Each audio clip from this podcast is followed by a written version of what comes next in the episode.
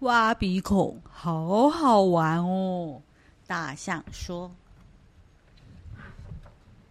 隔壁邻居家的小老鼠也这么觉得。只有小青蛙不能挖鼻孔，因为它妈妈不准它挖。因此，小青蛙跑去问大象和小老鼠说：“你们知道为什么不能挖鼻孔吗？”“不知道。”大象说。“我也不知道。”小老鼠说。那我们去找出原因吧，小青蛙说：“走，现在就去问我妈妈，为什么青蛙不能挖鼻孔呢？”小青蛙、大象和小老鼠问：“因为手指会卡在鼻孔里。”青蛙妈妈说：“而且会永远都拔不出来哦。”他们又跑去找老鼠爸爸。老鼠也不能挖鼻孔吗？小青蛙、大象和小老鼠问。没错，老鼠爸爸说：“因为挖鼻孔会让鼻子发炎哦。”最后，他们去找大象妈妈。大象也不能挖鼻孔吗？小青蛙、大象和小老鼠问。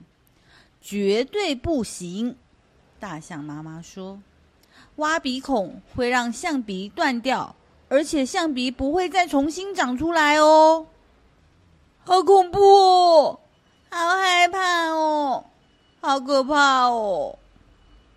我们以后不应该再挖鼻孔了。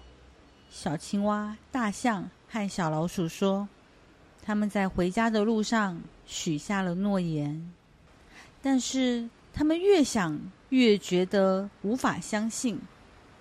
也许挖鼻孔根本没有我们爸爸妈妈说的那么危险。小青蛙说：“走，我们还是去那边问爷爷奶奶吧。”但是，当他们走到爷爷奶奶身边时，他们看到了什么呢？他们也在挖鼻孔啊！那么，我们爸爸妈妈说的一定不完全是真的。小老鼠喊道。我不会因为挖鼻孔使得鼻子发炎，大象的鼻子也不会因为挖鼻孔而断掉。小青蛙叫着，还有青蛙的手指也不会卡在鼻孔里拔不出来。大象说：“所以我们可以继续挖鼻孔喽。”小青蛙、大象和小老鼠开心的说：“他们也真的这么做了，而且觉得挖鼻孔。”从来没这么舒服过呢。以上是荣臻尬派丁娜系列第一集，阅读儿童读本《挖鼻孔好好玩》，由彩石出版集团出版。谢谢收听，我们下回见。